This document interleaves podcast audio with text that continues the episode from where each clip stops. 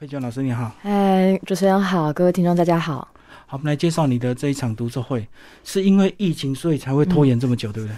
哦，对，本来其实应该去年的时候，那延了一年。嗯，嗯，可你觉得多这一年有让你更有不同的想法，或曲目上有什么改变吗？呃，其实我们在练琴哈很有趣，就是虽然说节目呃拖了一年，但是我们并不会一年一直在练这些东西，所以我们是会先放着，然后可能比较靠近演出的时候再拿回来练，所以在重新练的时候会有点像是新的一样，你会用新的眼光去看它。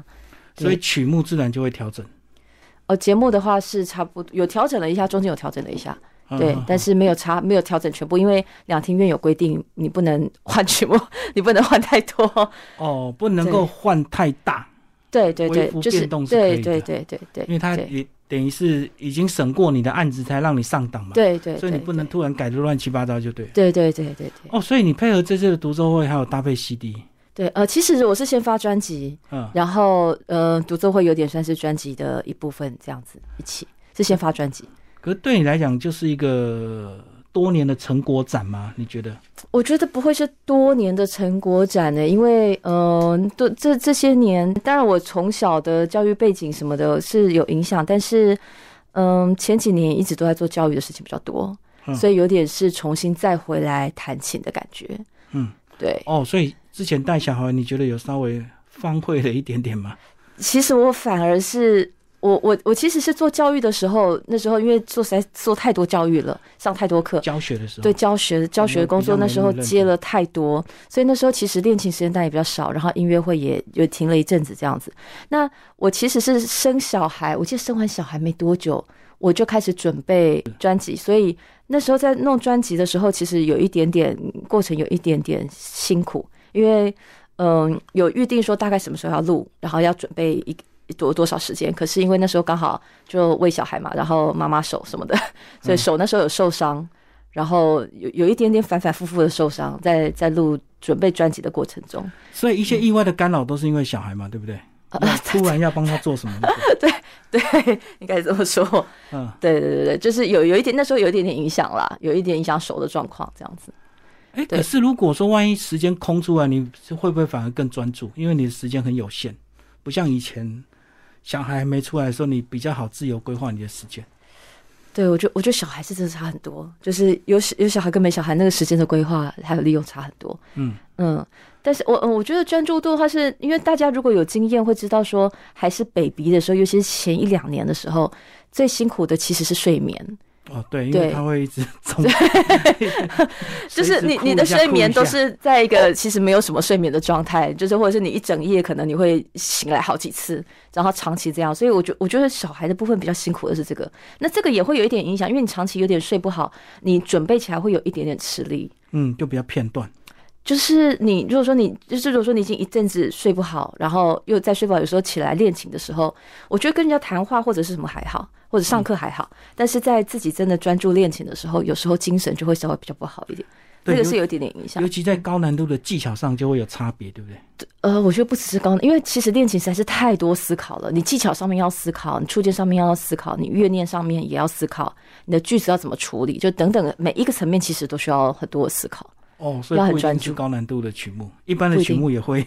呃，一般的曲目，你单记，如果说是比较容易的、比较简单一点的曲目，技巧比较简单的，你可能技巧上面没有那么难，但是你还是要去，你不能只是把音弹出来，你会嗯对去对想要嗯、表现一下它的音要色有变情化啊，对对对对对对。 好，那我们先从专辑开始聊哈。这 这样是你这样看得到吗多年的第一张专辑 吗？ 对对对对，嗯，因为录制专辑其实真的很烧钱，所以一般人不会录太多张。没办法常态的，对。对，没有办法，对。嗯，然后这这是第一张，其实我觉得现在做专辑啊，大家的重点都不太是里面的这张 CD CD 快乐，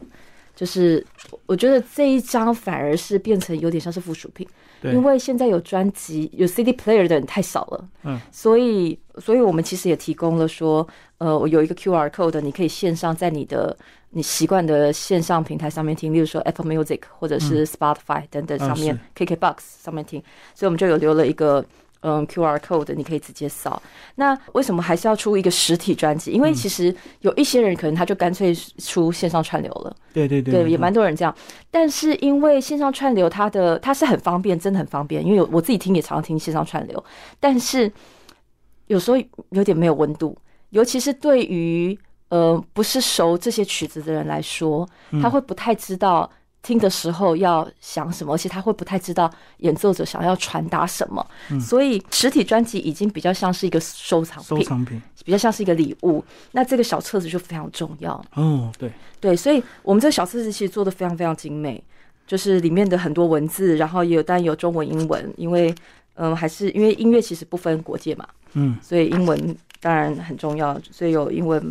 翻译啊什么的。那我的小册子的这里我就写了为什么我叫做框架自由，我这张嗯专辑的名称叫做框框架自由，这样，因为我觉得嗯，古典音乐给我的一个最大的人生启示就是说，因为有一阵子就常觉得好像大家一直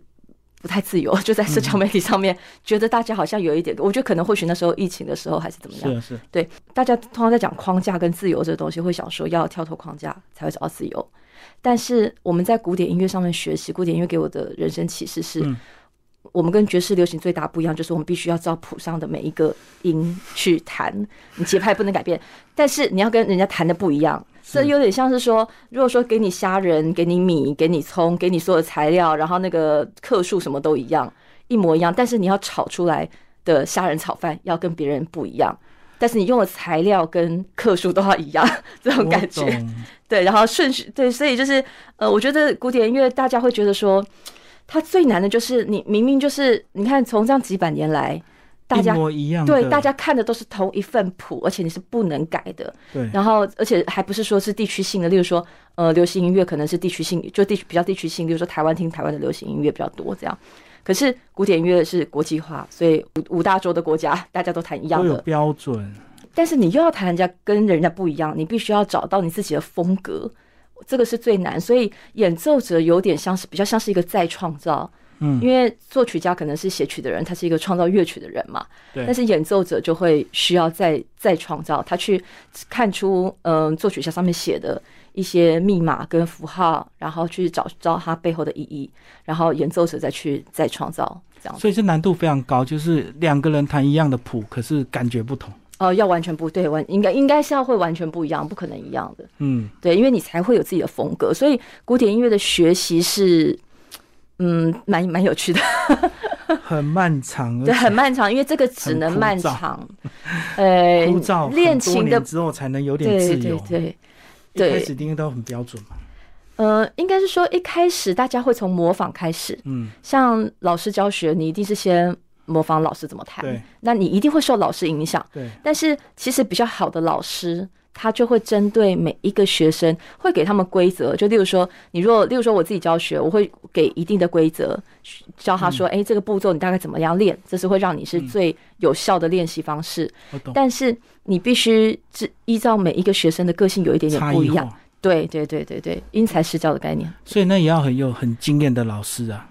对不对？所以你才会写什么钢琴老师，没告诉你的二十四件事，而且副标很重要，是学音乐追求什么？对对，非常重要。对对好，我们刚刚有稍微聊到一，很多人现在都改线上串流，不不发所谓的实体 CD。嗯。那你觉得我们在播放的音质上会差异很大吗？真的要用 CD 用很好的音响听出来才会感觉它它的差异吗？我觉得不同的音响是真的是听起来声音完全不一样。例如说，你说像手机听起来不同的牌子，或就已经会有差的，那播放器一定会有差别。但是，呃，我觉得那是要给比较已经听的比较多，专家级的，对，或者是说他就是对于这个声音，他比较在，例如说玩音响的人，他们一定会觉得这个这个差非常非常非常多。那也的确它有差别，但是我觉得对于一般的听众来说，我觉得纯粹的感受音乐很很重要。嗯所以你当然你不要找一个真的声音播放真的太夸张的啦，嗯 不要太夸张的，我觉得就还好了。那当然，如果说真的家里还有 CD player 的话，我觉得很有趣，因为其实很多人已经像以前的人是车上也有 CD player，对不对对？对那现在的话，基本上都淘汰掉了嘛，那对家里的也淘汰掉。但是我家里我自己还留有一个，因为那个有点是我的纪念品。我嗯刚出国回来的时候，我刚回国那时候很穷的时候，我那时候在考虑说，第一我台是不是？对，而且那时候我是在考虑说我要买床垫还是要买音响，嗯， 结果我后来选择了买音响。到现在还能听吗？还能，因为它其实它的它它它的其实状态蛮好的。我那时候选了一台其实真的还不错的音响，以所前的以电器真的很难。没有那么久以前我出国，我想一下，没有没有没有那么久啦是，那时候我的觉得音响。现在新的东西好像摆明就设计两三年，你就要淘汰。哦，对对，对，对但是那个时候那个牌子的是真的还不错。然后我曾经有一度想说要不要把它转手或什么，但是我觉得还好没有，因为我觉得现在有的时候你知道，你把 CD player 弄出就是出来放进去，我觉得它有点变成是一个仪式感。嗯，我觉得还保有 CD player 的人可以可以感受一下这件事情，因为你选了一张，像我女儿啊，因为她现在三岁嘛，是她就会常常自己去播放。她当然只是好玩啊，因为她就会认每一张 CD 的那个壳，所以它已经会跟放进去按之类对就对。对对对对，她就会一直在那边一直一直放，然后拿出来，然后再选一张放拿出那你来。感觉得出来他听到不同音乐的那种喜好程度吗？ 就是哎、诶这个很喜欢，他就会专注；那个不喜欢，他就换掉这样。对，我觉得因为她现在三岁多而已，所以你知道很有趣，就是说小朋友就是对儿歌绝对是最有感情 的还。是喜欢轻松的。对对，就而且他们就是因为生出来，就是他们对于乐感真的是很天生、很有趣的。嗯例如说，他听到比较活泼的音乐，他他在动的时候就是会垂直的动这样是点，但是他听到也没有人教他，但是他自然就会这样子动。嗯所以我觉得那个那个真的很天生。但是如果说以古典音乐来讲，因为我现在并没有刻意的要播放古典音乐给他听，所以就是现在就是完全听他喜欢的。然后我们有试过啦，有试过，例如说我们在听呃古典音乐的时候，他们什么感觉？通常会叫我们关掉。 所以就是说，有一次他上车，然后我们刚好在听那个邓泰山的《小宝》然后他就说关掉，我要看佩佩猪，我要听舅舅。证明他不是古典乐的这个神 童，不然应该就会有感觉。我觉得这倒不一定，我觉得反正他还小，就是也没有想这个事情。对，好，那接下来我们再来讲你的独奏会。哎、是独奏会跟实体 CD，你觉得在曲目上有哪些设计上的差别？我的专辑我收录了巴哈、呃海顿、史克里亚宾跟李斯特的作品。那呃，我的音乐会呢，呃，上半场就是巴哈跟海顿是一样的，下半场一样有史克里亚宾，但是我就没有，我就把李斯特拿掉了。然后史克里亚宾本来是专辑里面是有一首奏鸣曲跟两首练习曲，对，那我也把两首练习曲拿掉了。下半场我的曲目设计是比较绕着史克里亚宾第二号奏鸣曲来转的，因为这首这首第二号奏鸣曲它比较是它是史克里亚宾年轻的时候，然后他呃跟老婆去度蜜月的时候完成的嗯。他去海边度蜜月，所以他讲的他他描述的情感比较多是跟海有关系，哦，所以我就选了一个他的好朋友拉赫曼尼诺夫，嗯，就是他的同窗啦，他们那时候是一起一起就同学就对了是。呃，他的同学拉赫曼尼诺夫写了一首樱花练习曲，那这首 A 小调的樱花练习曲，它描述的就是海有一个名字是海与海鸥，所以就因为他们又是两个都是俄国的作曲家，然后都非常有嗯典型的那种俄式浪漫跟俄式忧郁在里面，因为俄国就是有很多的是俄式忧郁在里面，然后又刚好都描述海，所以我就把它做了搭配。嗯，那在嗯史克里亚宾第二号奏鸣曲之后，我选了肖邦的幻想波兰舞曲做音乐会的结尾，原因是因为嗯史克里亚宾他早期的时候，这首第二号奏鸣曲是他早期的作的作品嘛，那早期的时候就是非常喜欢肖邦，所以他的音乐里面早期音乐受肖邦的音乐影响蛮深的，嗯所以你就可以看一下，诶，他崇拜的音乐家， 他喜欢的音乐家跟他自己的作品的嗯一些相同跟不同之处。那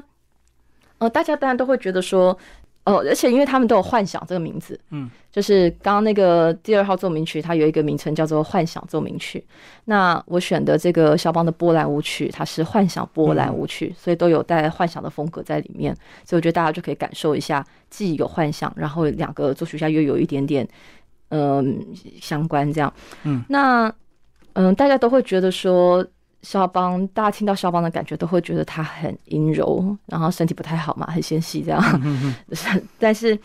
呃，我觉得在，因为它是波兰舞曲，对，波兰舞曲它其实本身就带着很呃国家精神跟爱国情操。对，那肖邦虽然说他身体很不好，然后也很纤细敏感，但是他其实非常非常的爱国。我会觉得说，整个下半场第一首拉赫曼诺夫他比较是一个一只孤鸟，很有点在盘旋或者是寻根的那种，有一个孤单感。那第二首就是史克拉宾的这一首，一样是在海边，但是他比较像是他，因为他跟他老婆在在度蜜月的的时候嘛，但是我不会觉得他是完全的纯粹的幸福，他我觉得他有点双关了，在在情感上面跟描述大自然的有点双关。那到了肖邦的时候，我会觉得他比较像是比他的那个浪漫比较像大爱的浪漫，是，对，就是跟比较有点外柔内刚的感觉，嗯，所以是大家可以体验三种不同的浪漫。所以在这么多名家的曲目作品之中挑出来，你是不是要先定一个你要的主题，才去拼拼凑凑去整把整段节目拼凑出来，对不对？有一些人会这样，但是有一些人不会。嗯，有一阵子蛮流行的，有一阵子大家蛮流行，就是定一个主题，例如说大家会定幻想，然后就全部都是每一个、嗯幻想系列对不呃对对？对，就是每一个作曲家写过的幻想的曲子这样子。那我自己是会，当然那时候在决定这个音乐会的时候是绕着专辑，因为是先有专辑嘛，对对，所以就是它就是等于是跟着这张专辑框架自由延伸出来去做延伸的。嗯对，是。那上下半场有什么差异？其实光作曲家的风格就差异很多啊，例如说上半场巴哈跟海顿，还有下下半场就是就是三种浪漫嘛。那上半场巴哈，呃，我在专辑里面其实想要带给大家的一个精神，巴哈比较像是信仰，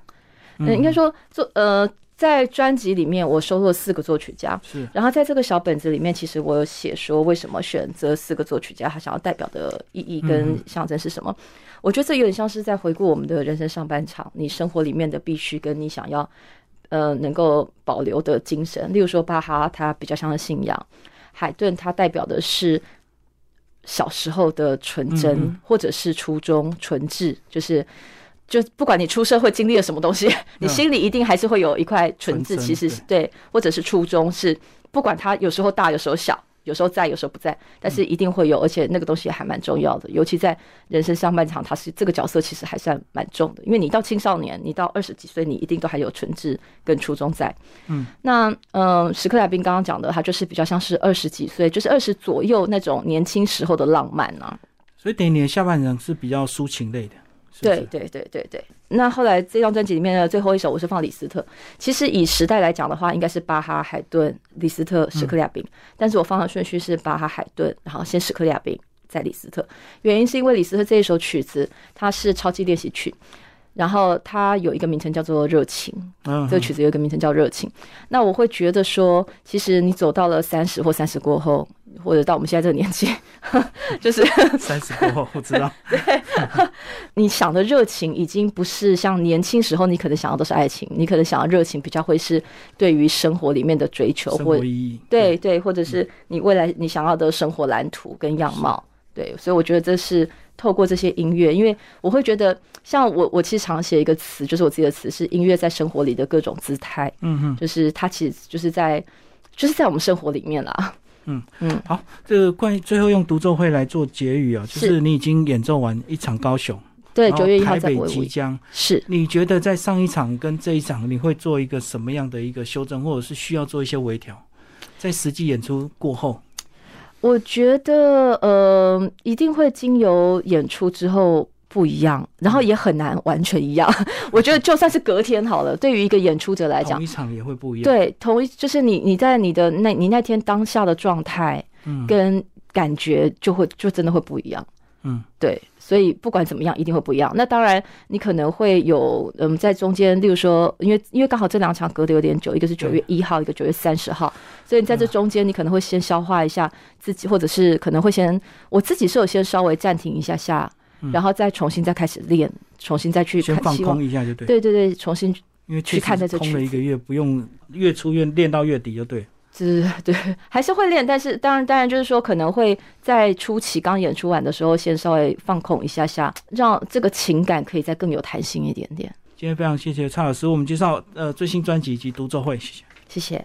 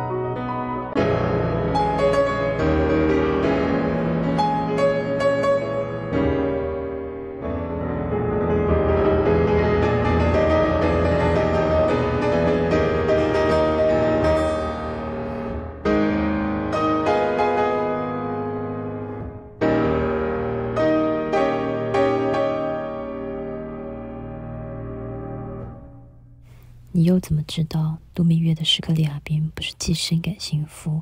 又带着害怕失去的恐慌？